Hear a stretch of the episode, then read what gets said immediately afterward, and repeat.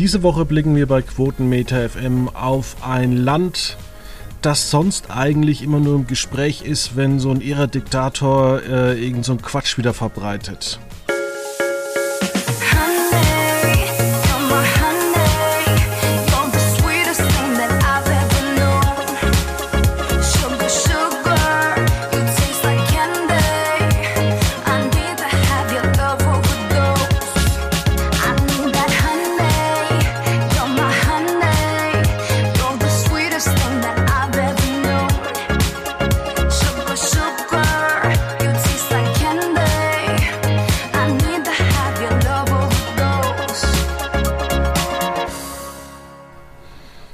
Damit recht herzlich willkommen bei einer neuen Ausgabe von Quotenmeter FM.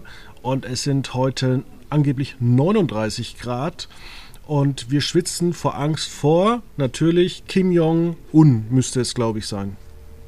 Ja, ja, ja. Der äh, hat ja keine gute Filmindustrie, da muss er sich anders irgendwie halt äh, unterhalten. Und dann rasselt er manchmal so mit dem Säbel herum. Deswegen Gab gucken es wir nicht nach Nordkorea, sondern nach Südkorea. So. Ja. Gab es nicht mal vor ein paar Jahren diese irre Geschichte, dass äh, der Geheimdienst herausgefunden hat, dass es, äh, dass irgendjemand äh, so spezielle Erotikfilme äh, anguckt und dass man das eigentlich ziemlich schnell auf diese Führungsetage ähm, aus Nordkorea ähm, zusammenfassen konnte, weil ja sonst eigentlich kaum einer Zugang zum echten Internet hat. Die Geschichte kenne ich zwar nicht, aber sie klingt, ich sag mal, äh, amüsant.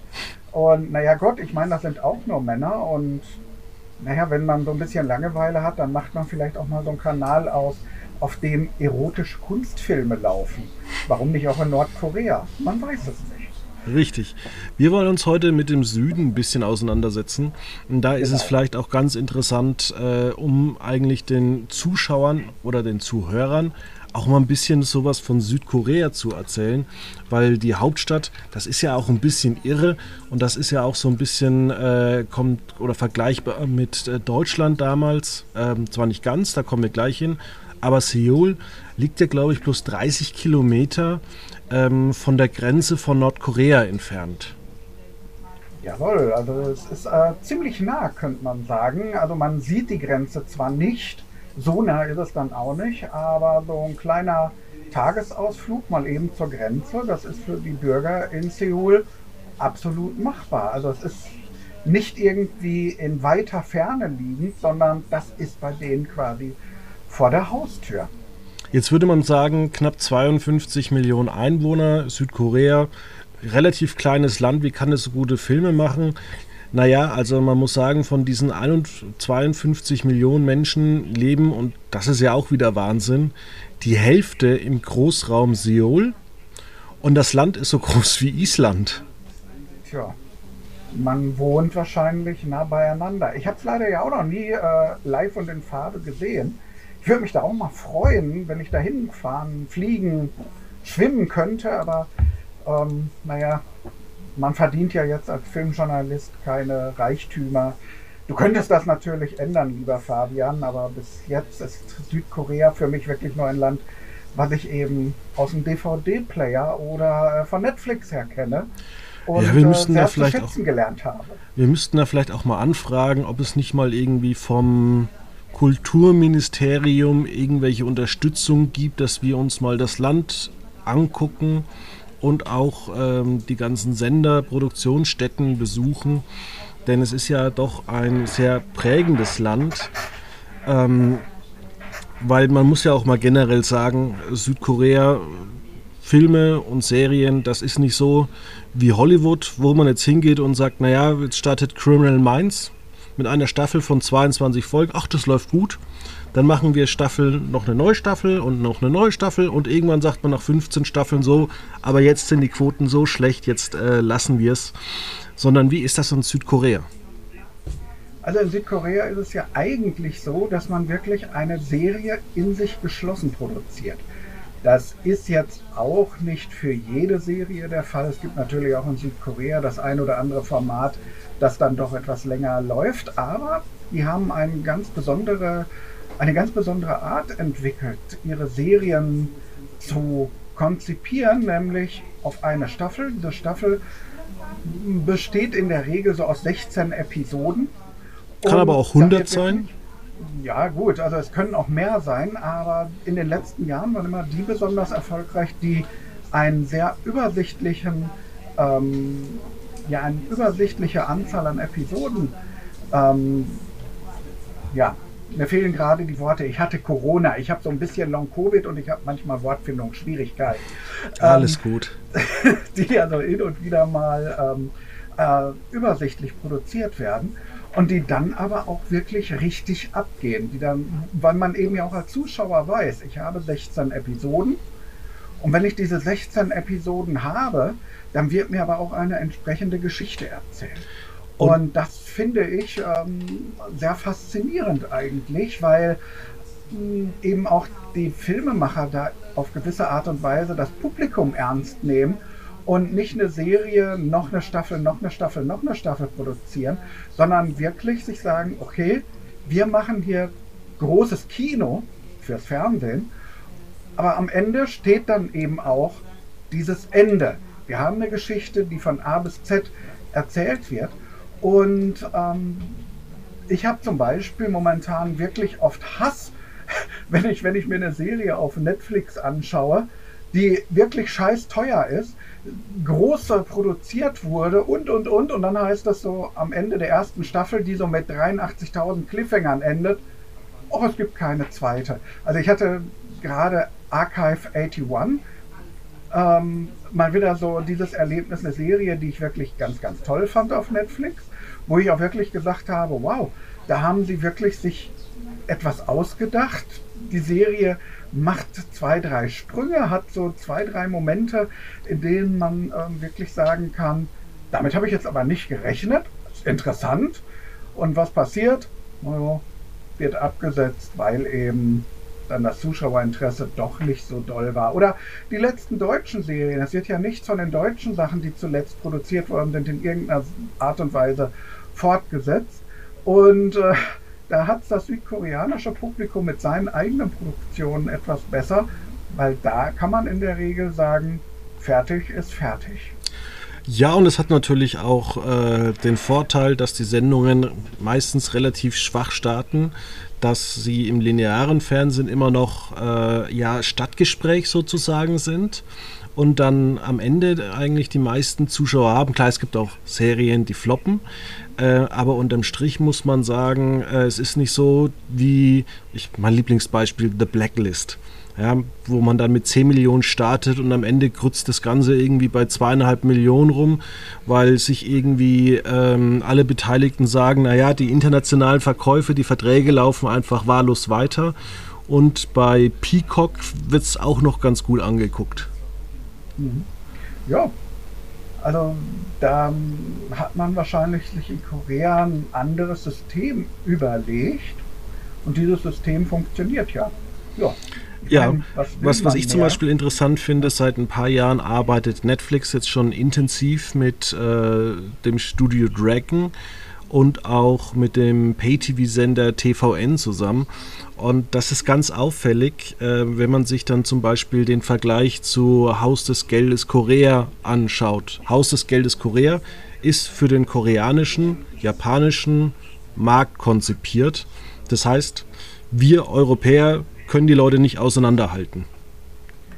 Äh, ähm, so würde vielleicht darf, nicht ganz ja, sagen, aber ich Nicht ganz, aber es ist so zum Beispiel, dass äh, äh, äh, die anderen Serien aus Südkorea, wo jetzt Netflix seine Finger im Spiel hat, da wird immer drauf, tatsächlich darauf geachtet, dass die sich in der Serie nicht zu ähnlich sehen. Ja gut, ich sag mal, das ist vielleicht so ein europäischer Blick. Ja, also man hat dann vielleicht hier und da mal so ein bisschen Probleme, weil so ein paar, wie soll man sagen, so ein paar Punkte fehlen, an denen man sich vielleicht orientieren könnte. Also mir fällt auf, ähm, ich habe ja eine Tochter, die schaut äh, sehr, sehr gerne südkoreanische Serien. Und die Serien, die sie sich anschaut, für die bin ich nicht unbedingt die Zielgruppe mit meinen äh, 52 Jahren.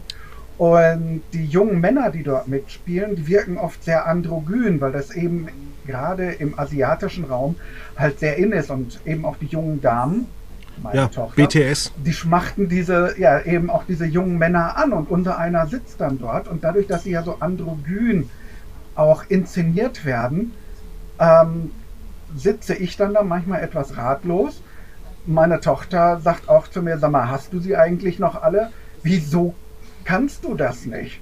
Mhm. Also für sie hat da einen ganz, ganz anderen Blick auf diese Serien, als ich das wiederum habe. Ja, also aber glaub, das ist dann okay, das hat auch mit Zielgruppen zu tun und genau. Serie blicken wie, wir auf ähm, Parasite zum Beispiel. Parasite ja, oder äh, die Serien vom öffentlich-rechtlichen Fernsehen in äh, Südkorea. Das sind ja einfach ältere Leute und das kann man auch so ein bisschen auf Netflix runterbrechen. Ähm, vielleicht auch auf die eine oder andere ARD-Serie, wo das Publikum dann schon ein bisschen älter ist. Ähm, Gerade Netflix äh, macht sowas zwischen den 25 bis 35-Jährigen. Aber du siehst zum Beispiel hier in Deutschland, Sky bedient das äh, Klientel der reichen weißen Männer. Ja, dem würde ich nicht widersprechen. Also da ist das, das Boot, ja, also das ist ja keine Serie, wo ich jetzt sage, da steige ich ein, aber mein über 60-jähriger Vater, der sagt, naja, ich kenne den Film, dann habe ich die Serie dazu gesehen und jetzt gucke ich halt die Sky-Serie, weil da bin ich drin und es war früher schön und dafür zahle ich gerne Sky. Das mag durchaus sein. Also aus der Perspektive habe ich das ehrlich gesagt noch nie so betrachtet.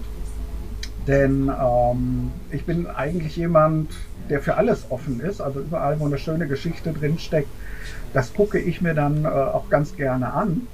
Ähm, und lass mich auch gerne mal von irgendetwas überraschen, wo ich vielleicht gar nicht so die Zielgruppe bin. Weswegen ich auch gerne mal meiner Tochter über die äh, Schulter schaue, wenn sie eben Sachen schaut. Also sie ist zum Beispiel äh, nicht nur auf äh, Südkorea total abgefahren, sie ist auch ein totaler, äh, totales DC-Fangirl, also eine ganz, ganz andere Ecke. Sie oh Gott, wenn sie das hört, Fangirl. ja, ach ja. Oder eher Supporter. Ich, äh, dann kriege ich vielleicht ein bisschen Ärger, aber da ich ein Marvel-Fanboy bin oder Fan-Grandfather, keine Ahnung, äh, kommen wir auf dieser Ebene ganz gut miteinander aus, wenn wir uns da so ein bisschen necken mit unseren verschiedenen Vorlieben. Ähm, aber vielleicht, äh, bevor wir gleich bei DC und Marvel landen und warum Marvel besser ist, sollten wir vielleicht wieder zurück ähm, nach ähm, Südkorea. Ähm, ja, welche Serien sind so die, was deine Tochter anguckt? Oh, das ist eine gute Frage. Wenn ich dir jetzt die Titel nennen könnte, wäre ich sehr, sehr glücklich. Worum geht es denn? Daran, da? dass um junge Menschen, denen seltsame Dinge passieren. Ah, okay. Das ist tatsächlich so. hat, da habe ich letztens äh, mhm. eine Serie wieder in der Vorschau gesehen. Da geht eine Frau irgendwie zu ihrem äh, Blind Date und sie will eigentlich einen komischen Grund vorschieben. Und dann sieht sie irgendwie, das ist ihr äh, Chef von einer ganz, ganz großen Firma und bleibt dann doch sitzen. Und ähm, weiß gar nicht, ob sie das für eine Freundin gemacht hat. So, ich, so genau habe ich bei dem Trailer nicht aufgepasst. Aber du hast schon recht, da passieren immer komische Dinge. Ähm, auf der anderen Seite ähm, gibt es ja auch ältere Dramen. Und äh, welche guckst du denn dann ganz gerne? Ähm, einer meiner aller, allerersten Texte, die ich jemals für Quotenmeter geschrieben habe. Da ging es ja um ähm, das japanische, äh, Entschuldigung, das südkoreanische Remake von Designate Survivor. Und ähm, das war ein Moment für mich, der mich total mitgerissen hatte, weil wir haben ja in diesem Fall die Möglichkeit, zwei Formate zu vergleichen. Wir haben ein südkoreanisches Format und wir haben das amerikanische Original. Und ich habe beim amerikanischen Original genau zwei Episoden geschafft. Dann war ich raus. Ich fand die Serie so dämlich, nach, und das nach zwei Episoden, da ich gesagt habe, hey, es gibt so unfassbar viel gutes Fernsehen. Ich bin zu alt, als dass ich mir das jetzt antue. Weil, kurz erklärt, wir haben ja diesen Fall, dass die ganzen Minister alle weggesprengt werden ähm, in dem Fall, im Original eben das gesamte amerikanische Parlament. Ja, und der Einzige, der übrig bleibt, ist der Umweltminister, der jetzt ja amerikanischer Präsident wird. Und ähm, die Art und Weise, wie dieser Riesenanschlag, ähm, wie, wie, wie der in Amerika ermittelt wurde, da habe ich mir gedacht, Leute, das ist nicht CSI. Da ist gerade die Führung der gesamten USA ist weggebombt worden und ihr behandelt diesen Fall ja, als wenn das so der Fall der Woche bei CSI Las Vegas gewesen wäre. Da war ich raus, das war mir zu blöd. Die Südkoreaner haben einen anderen Ansatz gefunden. Sie haben diese Serie ja genauso aufgebaut. Auch hier ist es der Umweltminister, der als einziger einen solchen Anschlag überlebt. Aber das, was danach passiert, ist alles viel, viel griffiger gewesen, viel, viel nachvollziehbarer. Vielleicht, weil Südkorea ein etwas kleineres Land ist, weil es eben nicht Amerika ist, weil es nicht so groß ist, aber weil es eben diese Bedrohung im Hintergrund Land sitzen hat mit Nordkorea und und und. Es war unglaublich greifbar und ähm, es wurde dann ja sehr fokussiert auf zwei, drei Figuren im Grunde genommen. So hat man sich die große Ermittlung etwas ausgespart, weil die lief halt im Hintergrund mit. Das wurde immer wieder thematisiert. Ich musste es jetzt aber als Zuschauer nicht sehen. Und was mich an dieser Serie so fasziniert hat, das war die Hauptfigur, eben dieser Mann, der jetzt auch kein Berufspolitiker war, und der jetzt wirklich alles durchmacht. Also ein, eine Gefühlsachterbahn. Ja, er ist Präsident, er ist der höchste Mann im Staat, ähm, der gleichzeitig Familienvater sein muss, der eine Verschwörung aufklären muss, der äh, ein verunsichertes Land in die Zukunft führen muss. Der hat derart gelitten, dass ich nach zwei Episoden so weit war, dass ich ihn in den Arm nehmen wollte und wollte sagen, alles wird gut, mein Freund, alles wird wieder gut. Das war wirklich unglaublich emotional. Und dann hatten die Südkoreaner eben diesen Kniff in ihrer Geschichte. Es gibt ja den Untertitel 60 Days, 60 Tage. Es wird dann eben gesagt, ich weiß nicht, ob das in Südkorea wirklich wahr ist oder ob das eine Erfindung der Drehbuchautoren ist. Die haben gesagt, nach 60 Tagen muss ein neues Parlament gewählt worden sein. Das heißt, er hat ja nur diese 60 Tage jetzt als Interimspräsident. Ähm, und wir haben dadurch natürlich eine sehr, sehr verdichtete Geschichte am Ende, denn wir haben nur diese 60 Tage. Und das fand ich so clever gemacht, so emotional, teilweise auch anrührend, teilweise auch spannend, dass ich damals gesagt habe, wow, das ist ja mal eine wirklich großartige Serie. Und auch hier, ich weiß jetzt nicht mehr, waren das 13, waren 16 Episoden, war dann eben klar, wir werden irgendwann ein Ende haben. Und ähm, das fand ich sehr, sehr, ja, berüh, anrührend, ähm, wirklich klasse. Und das war auch für mich Kino im Fernsehformat. Im, Im Endeffekt halt sowas wie zuletzt Squid Game, was zwar dann ein Cliffhanger-Situation bietet, aber doch seine Hauptgeschichte irgendwo ja abschließt. Hier sehen wir dann eben, okay, hier haben wir Netflix. Netflix hat dann eben schon gesagt, wenn es ein Erfolg werden sollte, möchten wir es weitermachen. Und mein Gott, das war ja nun wirklich ein Erfolg. Ähm, aber eben wäre es kein Erfolg gewesen, wir hätten ja mit dem Ende auch leben können. Es ist ja Richtig. nicht so, dass es mitten im Nirgendwo endet, getreu dem Motto und der Mörder ist. Punkt, Punkt, Punkt. Nächste Staffel kommt und dann kommt sie eben doch nicht. Ähm, und ich, ich finde halt, das, was man aus Südkorea in Serien oft zu sehen bekommt, nicht immer, auch da gibt es sicherlich Serien, die vergleichen, aber es ist halt dieses emotionale, diese emotionale Achterbahn, getreu dem Motto, wir haben Emotionen und wir lassen sie raus. Ich muss jetzt eben dazu sagen, ich bin ja eigentlich ein Filmfan diesbezüglich. Äh, also ich bin in Südkorea eher auf den Blick ähm, Spielfilm und ähm, ja, und ich mag eben auch tatsächlich so dieses sehr emotionale, was die so mitbringen. Es gibt zwei, drei Dinge, die ich nicht mag. Ähm, da müsste man vielleicht tatsächlich mal mit jemandem sprechen, der wirklich in koreanischer Kultur bewandert ist und den fragen, warum das so ist. Ähm, aber auf der anderen Seite, das, das sind Kleinigkeiten, wo ich manchmal mit hadere. Mit denen kann ich aber auch ganz gut leben. Ich kann da mal ein Beispiel bringen, so die Rolle der Frau. Wir haben immer wieder in südkoreanischen Filmen dieses Momentum, dass wir halt eine sehr äh, patriarchalisch ähm, ausgebildete Gesellschaft ja sehen. in der Männer sich eben auch teilweise wie Drecksäcke gegenüber Frauen verhalten. Also wir haben einen Film, da ist dann zum Beispiel eine Polizistin und die wird nicht so richtig ähm, ernst genommen, weil sie eben eine Frau ist. Und diese Frau macht dann auch eine ähm, Tour de Force, sagen wir mal, durch. Und am Ende aber hat sie auf ihre Weise dann vielleicht gewonnen. Und weil, weil sie eben auf der richtigen Seite stand, weil sie die richtigen Entscheidungen getroffen hat, weil sie eben kein Arsch war.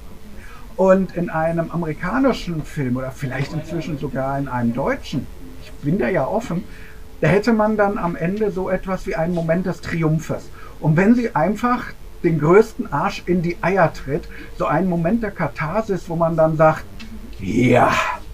Und solche Momente werden aber diesen Figuren in dieser, ich sag mal, drastischen Form nicht gegönnt. Wir haben vielleicht dann ein Lächeln oder ein zärtliches, kleines Bildchen irgendwo, in dem wir jetzt wissen, für sie ist diese, ist diese Geschichte gut ausgegangen und sie ist glücklich. Aber es gibt eben nicht so ein Momentum, wo man ähm, ja dann eben vielleicht auch als Zuschauer diese Katharsis erlebt, so eben den Tritt in die Eier, den Schlag in die Fresse, wo man sagt, und er hat es verdient. Das sind so Kleinigkeiten. Aber wie gesagt, das ist etwas, das sollte man vielleicht mal mit Leuten äh, besprechen, die dann in der Kultur entsprechend auch äh, bewandert sind und die dann vielleicht auch mal erklären können, warum das so ist. Also wenn das jemand da draußen hört, bitte E-Mail an Quotenmeter ich bin für alles offen. Ja, ähm, ich finde, du hast das schön zusammengefasst. Ähm, ich muss allerdings sagen, zwar zeigt ähm, Squid Game die, ähm, die Kultur der Südkoreaner ähm, extrem, aber ich finde, es ist äh, keine südkoreanische Serie, sondern es wirkt so von der Aufmachung und vom Geschichtenerzählen äh, sehr, sehr amerikanisch. Puh, ob es amerikanisch ist, weiß ich nicht unbedingt, aber ähm, das südkoreanische Kino, das südkoreanische Fernsehen ist ja ein Kino bzw. ein Fernsehen, was eine unfassbar schnelle Entwicklung vollzogen hat. Ähm, ich frage dich mal, wann beginnt denn die moderne südkoreanische Filmgeschichte? Ich glaube in den letzten 10, 15 Jahren. Jein. Sie beginnt 1997. Ähm, wir haben, man muss das vielleicht mal kurz erklären und ich glaube, das wissen ganz wenige Zuhörerinnen und Zuhörer. Ähm, das südkoreanische Kino, so wie wir es kennen, nimmt quasi im Jahr 1997 seinen Anfang. Dafür muss man vielleicht mal kurz in die Geschichte des südkoreanischen Kinos schauen. Es ist halt so, ich sage ja, in Sachen Spielfilm kenne ich mich besser aus als in Sachen Serien. Ähm, Südkorea ist ja Ende des 19. Jahrhunderts in den ja, Konflikt zwischen China und Japan im Grunde geraten. Als Brückenkopf hat es halt dazwischen gelegen und ähm, Japans ähm, Expansions- Anspruch in dieser Zeit, Ende des 19. Jahrhunderts, auch Richtung China. Da war Korea in dem Sinne ein Kollateralschaden. Die lagen auf dem Weg, die hat man mitgenommen und Koreaner waren Bürger zweiter Klasse. Das bedeutet, der allererste Spielfilm ist überhaupt erst in Südkorea im Jahr 1919 entstanden. Und man hat heute keine Ahnung, wie diese Filme aussahen, weil bis Mitte der 30er Jahre das, was in Südkorea tatsächlich an südkoreanischen Filmen entstand, das ist verschwunden, das ist verschollen. Man weiß es nicht, wie das aussah. Ja, man hat hier und da mal eine Filmrolle, aber man hat eben keine fertigen Filme. Und dann begann ja im Endeffekt für Korea eine Phase von kriegerischen Auseinandersetzungen. Sie sind im Zweiten Weltkrieg, sind die zwischen alle Fronten geraten. Dann hatten sie eine kurze Friedenszeit 1950, Beginn des Bürgerkrieges 1953 Waffenstillstand, der ja bis heute anhält. Es gibt ja keinen Frieden in Süd- und Nordkorea. Wir haben nur einen Waffenstillstand. Und das heißt, in den Jahren danach war Nordkorea wirtschaftlich besser dastehend als Südkorea. Südkorea galt als das Armenhaus Asiens. Und äh, Südkorea war eine Militärdiktatur. Und es gab eine Phase, die nennt sich das goldene Zeitalter des südkoreanischen Films, so in den 60ern bis Anfang der 1970er Jahre. Aber dieses goldene Zeitalter ist ein Euphemismus. Das heißt also, ähm, es gab kaum politische Filme oder ähnliches, weil die wären in der Zensur untergegangen, sondern es war das Unterhaltungskino. Das ist dann ganz gut auch tatsächlich in Südkorea gelaufen. Wer da relativ ähm, ja, wusste, wie man sich da, ich sag mal, durchschlängelt, hat auch mit seinen Filmen ganz guten Erfolg gehabt. Also es gab so ein kleines Kino, aber das war arm. Südkorea war ein armes Land. Das darf man halt heute wirklich nicht äh, vergessen. Ähm, und äh, man hatte dann im Jahr 1900, lass mich nicht lügen, 61, 62 hatte man sogar mal ähm, einen Moment, äh, wo man international auftrat. Da gab es einen Film, der hieß Mabu. In Deutschland der Kutscher, der hat in Berlin Silbernen Bären gewonnen. Das ist aber wirklich so dieser eine kleine Moment, wo Südkorea mal wahrgenommen wurde. So, und wenn ich jetzt sage, dass das eine, das goldene Zeitalter bis 1972 galt, dann hat das nicht etwa damit zu tun, dass es danach wieder einfach bergab ging, sondern im Jahr 1973 sind neue Zensurregeln in Südkorea in Kraft gesetzt worden, die als die zweitstrengste Zensur der Welt galt. Gleich nach Nordkorea. Das ist jetzt kein Scherz. Also mit anderen Worten, die 1970er Jahre waren in Südkorea von einer so strengen Zensur unterworfen, dass sich da überhaupt nichts mehr entwickeln konnte. Und dann das in den 80ern die Demokratiebewegung an Tempoaufnahmen und eben tatsächlich Südkorea sich zu einem demokratischen Land wandelte, hatten wir eine Filmindustrie. Diese Filmindustrie gehörte den Konzern. Samsung kennt man. Denen gehörte quasi das, was man Filmindustrie nannte. Sprich, die hatten äh, da wurden Kühlschränke hergestellt, da wurde das hergestellt, da wurden Autos hergestellt, da wurden Filme hergestellt. So muss man sich das in etwa vorstellen. Es gab de facto keine freie Filmindustrie, also eine produzentengetriebene Filmindustrie. Und ähm, das änderte sich dann in den 90ern ein ganz klein wenig und dann ist 1997, und deswegen kann man auch wirklich diesen Punkt so benennen, da kam es ja dann zu der Wirtschaftskrise in Ostasien. Und da haben sich die Konzerne quasi in Südkorea, die haben sich von ihren Filmstudios getrennt, weil das war halt einfach nur etwas, was so nebenher lief. Da hat man nicht ähm, darauf. Also da hatte man kein Interesse dran, weil mit Film konnte man jetzt ja nicht Film verdienen. Ich muss mich entschuldigen, ich habe hier im Hintergrund einen Computer laufen, deswegen macht es manchmal ähm, Und ähm, das hat dazu geführt, dass die Produzenten die es ja gab, aber die waren halt Angestellte der Studios, dass die dann quasi diese Bühnen übernommen haben und in einem unfassbaren Tempo ein produzentengetriebenes Kino entwickelt haben. Und ähm, man hat ja hierzulande das südkoreanische Kino so ab 2002, 2003 wahrgenommen, weil der DVD-Markt Material brauchte und in Südkorea relativ viel Material schon in diesen wenigen Jahren vorgelegen hat. Und das war ja billig im Einkauf. Ja, also wer hat südkoreanisches Kino irgendwie gebracht? Da hast du ein paar Euro bezahlt für die Lizenzen und gut war's. Aber nichtsdestotrotz haben die Südkoreaner das Geld natürlich auch wieder in ihre eigene Filmindustrie ähm, investiert. Und man muss einfach sagen, dass die natürlich auch heiß darauf waren man hatte jetzt wirklich die Möglichkeit, einfach Dinge durchzuziehen, die man vorher nicht durchziehen konnte. Es ist ja nicht so, dass die Produzenten, dass die schlecht gewesen wären oder dumm, aber die waren halt dann auch in der Regel nur Angestellte und da waren sie dann auch irgendwo in einer Hierarchie. Und jetzt waren sie auf einmal in der Hierarchie, die Haifische, ganz oben. Und sie haben das aber in einem positiven Sinne, muss man wirklich sagen, genutzt. Sie haben eben das Potenzial gesehen, sie haben gesehen, was es an Filmemachern im Land gab, junge Filmemacher, die heiß waren und, und, und.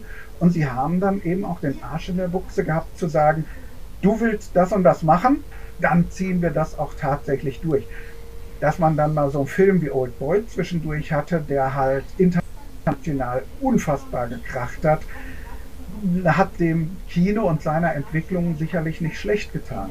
Und es ist wie ich immer finde, irritierend, dass man so hier in Europa quasi erst Squid Game brauchte, um festzustellen, so, wow, was, was, was machen die denn da? Die sind ja riesen, riesengroß, weil Netflix ja zum Beispiel ähm, viel, viel Geld in Südkorea investiert und man das südkoreanische Kino eben auf einer Ebene mit dem britischen, französischen und vielleicht auch spanischen Kino wirklich betrachten muss.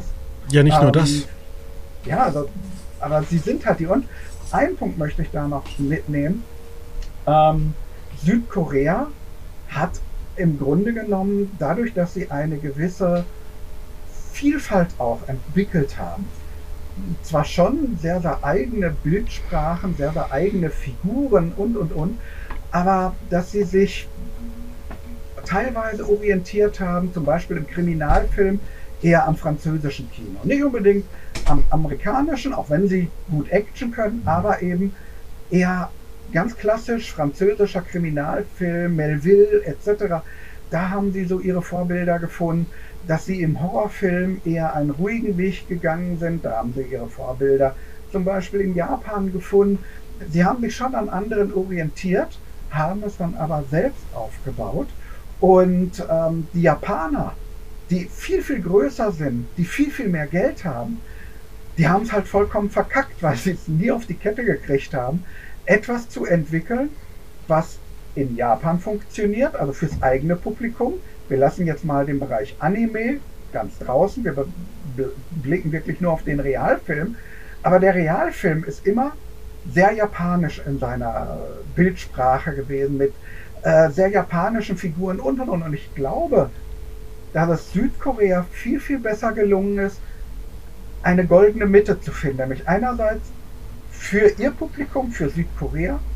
Wir dürfen nicht vergessen, südkoreanische Filme sind teilweise irrwitzig erfolgreich. Das Land hat 52 Millionen Einwohner und es gibt Filme, die 10 Millionen Menschen in die Kinos locken, was halt unfassbar ist. Aber auf der anderen Seite die Filme dann doch so zu gestalten, dass sie dann ein internationales Publikum finden und das über verwandte Kulturkreise hinaus, also über China, über Japan, über Vietnam etc. hinaus, sondern wirklich dann weltweit. Und das kann man gar nicht hoch genug diesen Kino, diesen Filmemachern, diesen Fernsehmachern anrechnen. Und im Grunde genommen kann man vor denen nur ja, sich verneigen und sagen, wow, ja, wow, auch für diese Rede, aber vielleicht liegt es auch so ein bisschen daran, dass es, äh, als das südkoreanische Kino und auch Fernsehen so richtig aktiv wurde, da hat man in Deutschland spätestens ab dem Jahr 2010 ja alle Segel gestrichen.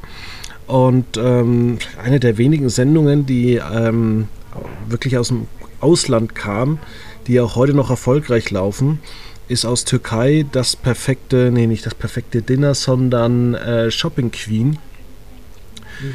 Und wenn man sich überlegt, was alles für ein erfolgloser Rotz, muss man sagen, ähm, aus Europa eingekauft wird, wo man sich dann immer so äh, Kopf schüttelt und sagt, hey, Sat 1, jetzt mal ganz ernsthaft.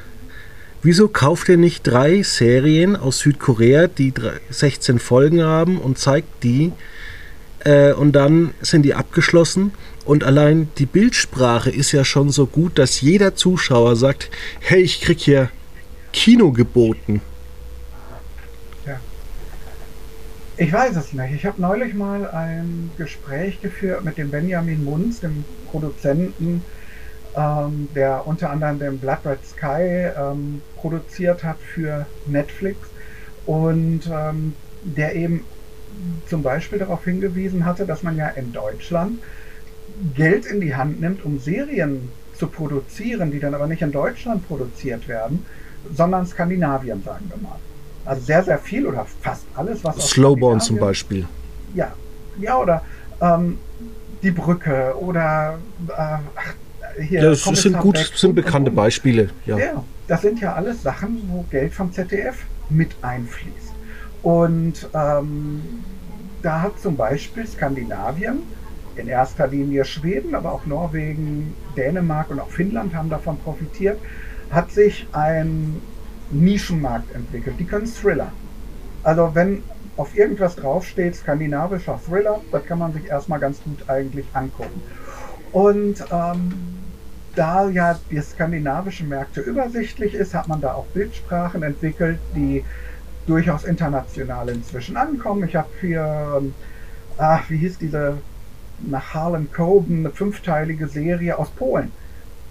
Ich komme jetzt leider gar nicht auf den Titel, aber diese Serie aus Polen, die sah exakt aus wie eine Serie aus Skandinavien. Also hätten die nicht Polnisch gesprochen, hätte keiner gemerkt, dass die aus Polen kamen. Äh, mit anderen Worten, da hat sich eine Bildsprache entwickelt, die auch inzwischen von anderen Ländern adaptiert wird. Selbst die Briten haben ja mit ihrem Wallander im Endeffekt nichts anderes gemacht, als ein schwedisches Format zu remaken, und zwar wirklich auch noch in der Bildsprache des Originals. Ähm, ich, ich, ich sehe es halt so, in Deutschland hat man die Serie lange vernachlässigt ähm, weil man eben ähm, ja, die Serie immer als sowas betrachtet hat, ja, das läuft so nebenher, das ist, das ist Futter für die Dummen. Ja, und man hat unfassbar viel Material ja. aus Amerika gehabt. Man hat all Amerika eingekauft, hat natürlich auch, und damit bin ich gleich wieder bei dir, ähm, warum kauft man nicht sowas wie was aus Südkorea ein? Man hat sich unfassbar schwer in Deutschland mit Sachen getan, auf denen nicht Made in America stand. Ich meine, ich gehöre Sagt ja heute noch der ja. Pro7 Sat1-Chef, ja. irgendwie 2020 wurden zu, zu wenig Filme produziert und da langt sich jeder natürlich an den Kopf und sagt, ja, wenn du nur eine amerikanische Brille hast, wenn, wenn du nicht googeln kannst, was es für Filme gibt und die vielleicht mal äh, bei Metacritic eingibst und dann merkst, okay, ist auf dem freien Markt der und der Film und der hat so und so viele Metascore-Punkte und den hat keiner. Ja, warum kann man den dann nicht am Sonntagabend zeigen? Warum müssen es jetzt irgendwelche Factual-Formate mit irgendwelchen äh, komischen Reality-Prominenten sein? Ich habe da, ich habe mich, ich weiß nicht vor wie vielen Jahren im Grunde aus dem deutschen Fernsehen verabschiedet, weil ähm, vielleicht mal zu meiner eigenen Vita. Ich habe in den 90ern studiert, bin also in den 80ern filmisch sozialisiert worden, ähm, bin in Videotheken gegangen und und und. Das heißt, ich habe natürlich auch viel, viel aus Amerika geguckt, weil natürlich die Amerikaner den Markt beherrscht haben. Da müssen wir gar nicht drüber reden. Und auch in den 90ern haben sie den Markt beherrscht, Klammer auf, haben aber auch viel in Kanada produziert, Klammer zu. Ähm, aber wir haben ja trotzdem viel, viel Serien gehabt. Und das heißt, viele Verantwortliche, die heute für Film und Fernsehen auf der ganzen Welt die Verantwortung tragen, haben ja im Endeffekt meine Sozialisation. Die sind mit Videotheken aufgewachsen, die sind mit Privatfernsehen aufgewachsen, die haben das A-Team geguckt und ich weiß nicht was und und und. Und die hatten natürlich auch dann Bock, wieder diese Sachen zu machen. Und ähm, wir sehen ja schon, dass in einem Land wie Südkorea, wo es diesen anderen, aber politischen Hintergrund gibt, den wir zum Glück nicht hatten, nämlich diese Diktatur und alles. Aber die sind ja auch mit amerikanischen Sachen groß geworden und die hatten Bock und die hat man, diesen Bock, der hat sich entfesseln können im Laufe der Jahre. Und es gibt in Europa eine Filmindustrie, die sich sogar ganz um Genre Fernsehen, Genre Kino herum entwickelt hat. Das ist Spanien. Spanien ist ja auch irrwitzig mit dem, was die teilweise machen. Die haben ja auch Bock wirklich tolle Sachen zu machen. Aber und man muss bei Spanien auch noch sagen, ähm, das wissen viele nicht, da gibt es aber auch viele Konzerne, die erfolgreiche Free-TV-Sender ähm, etabliert haben. Also ich glaube, Warner TV ist ja einer der erfolgreichsten Sender, noch bevor es den überhaupt bei uns in Deutschland im Pay-TV gab, TNT. Und natürlich ähm, haben die dann natürlich die, die weniger Eigenproduktion gehabt. Es ist natürlich, man kann auch in Deutschland es immer so ein bisschen vergleichen. Ähm, wäre das deutsche Fernsehen kreativer gewesen, hätte es die öffentlich-rechtlichen nie gegeben. Würden Pro7 Sat1 und die RTL-Gruppe noch mehr Nachrichten senden und auch viel mehr investigative Beiträge äh, zeigen, gäbe es vielleicht ähm, kein ARD und ZDF oder werden wir da oder würden wir bei sowas dann auf dem kulturellen ähm, Niveau der Philippinen, muss man leider sagen, äh, abrutschen? Ja, das ist natürlich eine Was wäre wenn Frage. Genau. Weil es ist. Äh, das ist auch immer das beste Beispiel, halt wenn die Leute sagen, schafft ARD und ZDF ab, dann kannst du den Leuten aber sagen, ja gut, dann, dann geben wir das gleiche Geld halt an äh, in die Arbeitslosenversicherung ab. Zunächst einmal bin ich ja ein Fan von ARD und ZDF. Man glaubt es kaum. Wer nicht weil, in den heutigen Tagen? ja, weil ich halt immer noch den Journalismus sehe. Ich sehe immer noch das, was sie wirklich in ihrem Auftrag machen. Und ähm, dafür sind sie halt unheimlich wichtig. Es gibt sicherlich Sachen, bei denen ich äh, den Kopf schüttel und mir denke, das kann doch so nicht sein, liebe Leute. Aber da will ich jetzt mal gar nicht äh, darauf eingehen. Ähm, wir schauen mal auf den Unterhaltungsaspekt. Da haben wir natürlich bei ARD und ZDF seltsame Entwicklungen. Ich sag mal, wir, wir sprengen jetzt gerade wirklich unglaublich das Thema, denn ähm, ARD und ZDF ist ja jetzt auch nichts, was sich, ich sag mal, fürchterlich geradlinig entwickelt hätte, sondern da gibt es ja auch ähm, Hochs, Tiefs und ich weiß nicht was. Also es ist schon manchmal problematisch. Ähm, deswegen, also ich, da bin ich jetzt auch so, wie gesagt, ich, ich glaube, wir würden jetzt diesen, unser, unser kleines Gespräch sprengen, wenn wir da auf alles eingehen. Wenn wir nochmal das Thema Serie sehen. Ähm, übrigens ganz interessant, wie man von äh, Südkorea zur deutschen Fernsehserie gelangt. Aber wenn man mal so schaut, es gab ja in den 50er Jahren noch nicht sowas, was wir heute Serie nennen würden. Das waren ja im Grunde genommen alles Bühnenspiele. Und dann kam es ja Anfang der 60er zum, ähm, ja, zur ersten Entwicklung, dass man so ein bisschen begann, auch eine, in Anführungszeichen, Fernsehsprache zu entwickeln, ähm, beispielsweise mit einem Regisseur wie Jürgen Roland oder einem Drehbuchautor wie Wolfgang Menge, die ähm, tatsächlich ja etwas auf die Beine stellen. Ähm, ich empfehle mal einen Film aus dem Jahr 1963 aus der Reihe Stahlnetz. Ähm, der Film heißt äh, Das Haus am Stör. Und man, man guckt sich das heute an und denkt so, was zur Hölle haben die da 1963 gemacht? Nur mal kurz erklärt. Wir haben einen Kriminalfilm, in dem eigentlich der Fall schon erledigt ist und quasi auf der Zugfahrt von, ich glaube, München hoch an die Nordsee ein Polizist einer Polizistin, gab ja damals noch nicht viele Frauen im Polizeidienst und wir werden erfahren, warum eine Polizistin für diese Rolle halt wichtig ist, dieser Frau erklärt, was eigentlich passiert ist.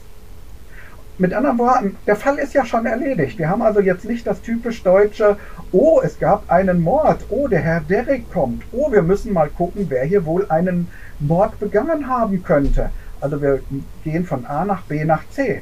Nein, ja, genau. beginnt mit C und jetzt wird er quasi, also mit anderen Worten, der Kommissar weiß bereits, wer der Mörder ist. Er, er kennt die ganze Geschichte schon und er erzählt sie jetzt dem Publikum.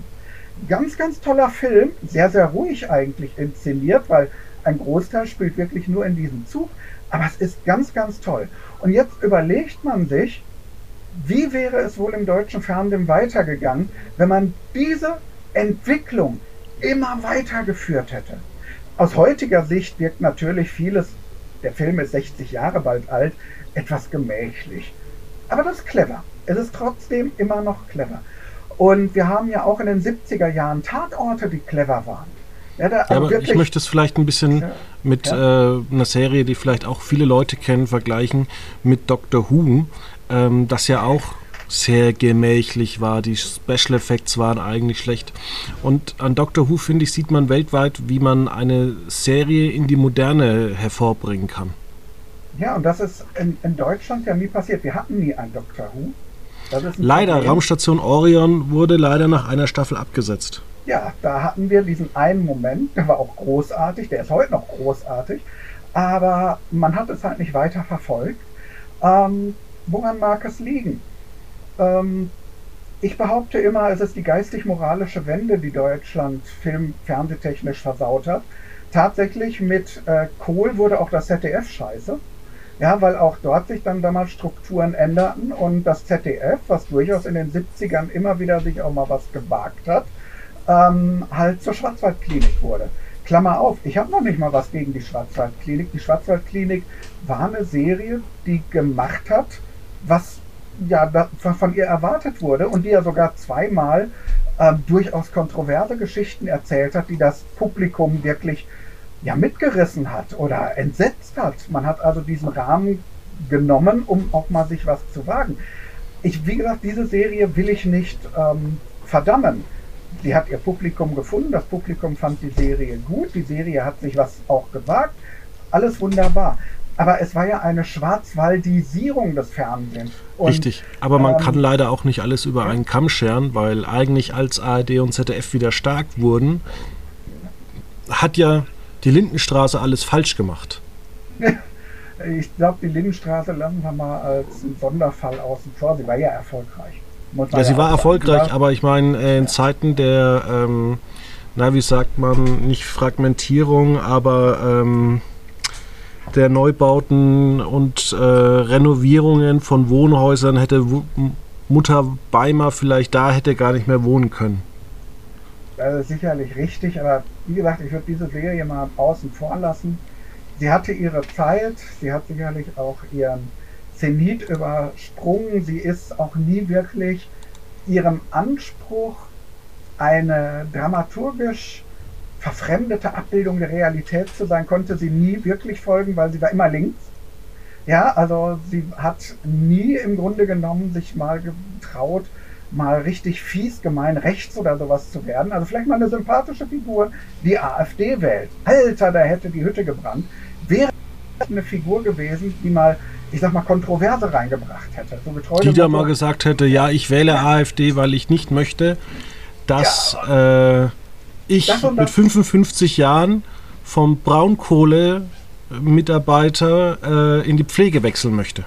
Ja, sowas in der Art. Also das wäre sicherlich spannend gewesen. Die Briten können sowas. Oder die Briten konnten sowas. Ich beobachte gerade bei den Briten, ähm, naja, ich muss mich entschuldigen, da geht ein Telefon. Wir lassen es einfach mal gerade klingeln im Hintergrund. Ähm, es, es hat nie eine, ähm, ja, wie, wie soll man sagen, es, es, es gab nie so diese, diesen Mut, mal wirklich kontrovers zu sein. Also ich Aber ich glaube, das, das liegt auch so ein bisschen äh, bei ARD und ZDF einfach an den Strukturen. Das äh, ist so ein Ding, was äh, denen immer auch bei Funk auf die Füße fällt. Denn äh, es ist schon, ja, klar erkennbar, dass man vorwiegend SPD, Grün ist, mhm. was natürlich auch damit zusammenhängt, ähm, weil es über Jahrzehnte einfach gelernt ist. Und wenn du da irgendwie ständig immer nur aneckst, dann wirst du auch nicht befördert. Und deswegen denke ich mir, naja, setz doch mal einen Ulf Poschert äh, als äh, Tagesschau-Chef an, dann kriegst du auch mal ähm, andere Blickwinkel. Aber der Tagesschau-Chef ist halt oder wird immer der Co-Chef. Und der Co-Chef war der Redaktionsleiter und der Redaktionsleiter war ein guter Redakteur. Also wir haben ich, ich will mal, ich will mal im Fiktiven bleiben, weil ich sag mal, ähm, das Fiktive natürlich immer auch die Möglichkeit gibt, Dinge ganz anders zu reflektieren als, äh, als die Realität. Ähm, wir haben in den, ich würde ja mal sagen, wir hatten in Deutschland zwei Entwicklungen, äh, fernsehtechnisch. Wir haben auf der einen Seite das, nennen wir es mal, zentralistische ZDF, was ab 1982 ähm, zu einem geistig-moralisch gewendeten CDR-Proport-Ding äh, wurde. Also mir, mir fehlen da die Worte, um das wirklich packen zu können. Also das ZDF von 1982 bis 98 ist der feuchte Traum von allen Helmut Kohl-Fans gewesen. Es hat im ZDF, ich möchte jetzt mal äh, etwas tun, was ich selten tue, ich möchte mit meinem ZDF auch mal loben. Es gibt ja die Montagskrimis und in diesem Montagskino 20.15 Uhr, da wagt sich das ZDF ja durchaus gerne mal was. Und da gibt es auch wirklich gute Filme. Man kann sie ja durchaus als Serien betrachten, weil die Figuren ja dann doch mehrfach auftreten. Man, jedes Jahr kommen ein, zwei Filme. Und na, da gibt es ja doch so ein paar Sachen, wo man sagen muss, da haben sie sich auch mal was gewagt. Oder da sind sie auch mal äh, politisch tierisch unkorrekt. Hin und wieder funktioniert das ja. Und ähm, da muss man dann sagen, das ZDF wagt es sich zumindest hier und da. Problem ist natürlich, es gibt keine vernünftige Serienkultur, weil es gibt keine äh, Abendserien, es gibt keine Serien, die es mal ordentlich krachen lassen. Es ist, ähm, es muss ja im Grunde genommen immer alles 20.15 Uhr fähig sein, weil wenn ich jemandem den Kopf wegblase in einem Krimi, so richtig mit einer Schrotflinte von vorne bin ich FSK 16, darf erst ab 22 Uhr laufen. 22 Uhr hat wieder weniger Zuschauer, also habe ich nicht so viel Geld übrig. Es ist ja, es ist ja eine Krux. Auf der anderen Seite haben wir ARD. ARD, ähm, das heilige römische Reich deutscher Fernsehnationen, wo ganz viele verschiedene Sender ihr eigenes Ding machen. Ähm, da haben wir dann eben äh, das ganze Vorabend-Serienzeug, das mein Gott, das, das, kann man sich ja auch angucken. Das ist ja nicht so, als wäre das schlecht gemacht oder sowas. Das ist unterhaltsam. Aber es ist eben, ich möchte das in Anführungszeichen setzen, nur unterhaltsam. Da ist eben nichts, wo man sagt, boah, heute kommt eine Folge, alle raus, ich muss die gucken oder ah, dann steht die nachher in der Mediathek, ach, ich freue mich. Nein, das ist halt Unterhaltung und das, was die im Tatort machen, was ja nun das große Flaggschiff überhaupt ist und erfolgreich, müssen wir ja auch mal so sehen. Ich meine, du guckst dir ja immer die Quoten an und die Quoten sind ja nicht schlecht. Aber ich gucke es mir dann an und denke mir immer, boah, gestern lese ich wieder, dass irgendwo ein Polizist einen Unschuldigen verprügelt hat. Und ich habe hier jetzt die Kommissare, die auf der Seite des Unschuldigen stehen würden. Ich habe einfach keinen rechten Spacken. Ich habe nicht irgendwie einen kontroversen Polizisten oder sonst irgendwas. Nicht das, was die als kontrovers nennen, das ist doch Pillepalle. Mein Gott, das sind alles gut situierte, aus dem grünen Bürgertum stammende Personen, die Mord und Totschlag aufklären. Ja, da schauen ja, wir uns ein äh, Beispiel an, ähm, das schon lange her ist, aber dafür hat Helen Mirren Emmy bekommen ähm, in der Zeit, wo sie auch ihren Oscar gewonnen hat. Ähm, Prime Suspect. Das war so, alle paar Jahre gab es da immer so ein paar Folgen. Und ähm, ich glaube, Staffel 5 hat sie vermasselt, weil sie betrunken war. Ja, also die Serie, ich habe die damals leider nicht ähm, regelmäßig verfolgt, aber was ich damals gesehen habe, da muss ich einfach sagen, Helen Mirren war der absolute Hammer in dieser Serie. Ähm, es gab dann noch eine Serie mit der Darstellerin aus ähm, Dr. Ach, wie hieß es? Gerichtsmedizinerin Dr. sowieso.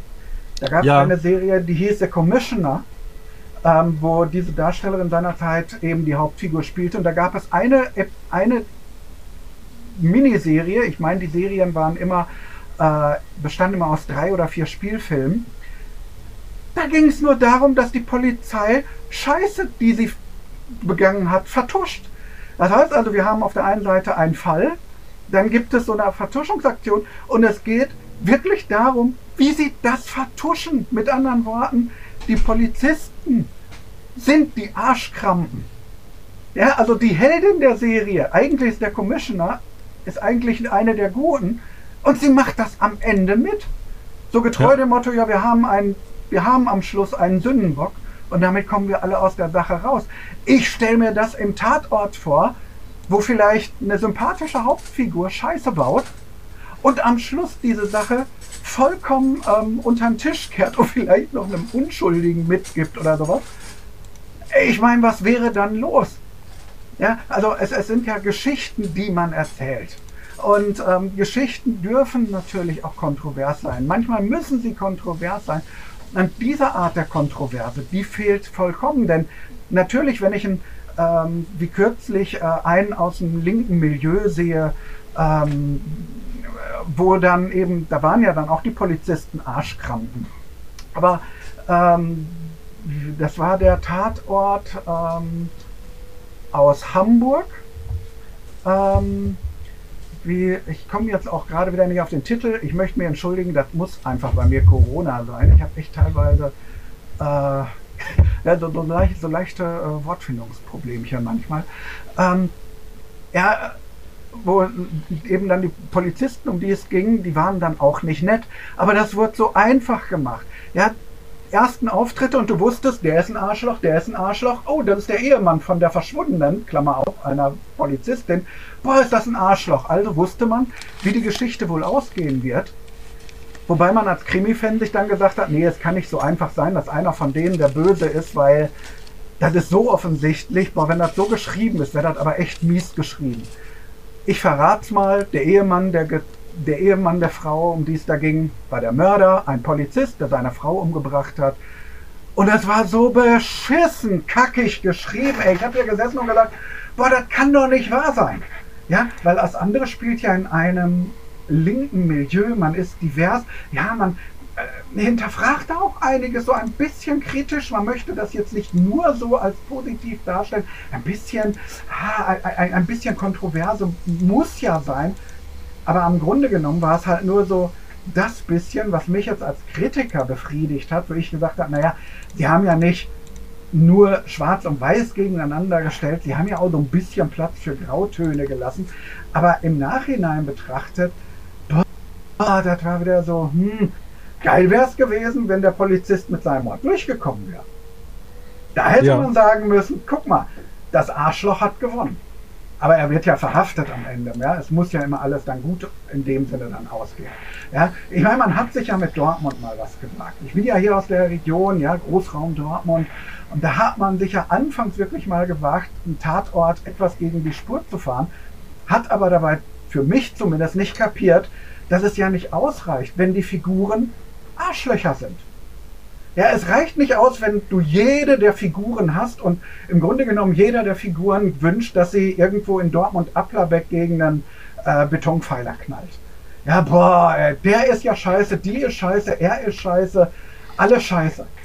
Ja, sondern man wünscht sich ja dann auch als Zuschauer durchaus eine reflektierte Figurenkonstellation. Und wenn du zum Beispiel jemanden in einer Figurenkonstellation hast, der super sympathisch ist, aber richtige Scheiße macht, das ist etwas, womit du ja nicht d'accord gehen kannst, wo du, wo du Probleme als Zuschauer mit hast, aber wo du dich reinversetzen kannst, so weil du dich vielleicht fragst, ey, wie würde ich in dieser Situation, wie, was würde ich eigentlich machen? Das ist doch das, was einen mitreißt. Ja, ich meine, ich finde das interessant, wie wir von Südkorea zum Dortmunder Tatort gekommen sind, aber egal. Und wir ähm, sind tatsächlich jetzt auch ja. äh, am Ende. Wir haben es knapp eine Stunde geschafft. War wieder lehrreich. Ja ich glaube, wir sollten uns bei unseren Zuhörerinnen und Zuhörern dafür entschuldigen, dass es so ein wilder Ritt gewesen ist, dass wir mit Südkorea anfangen, dass wir in Dortmund enden.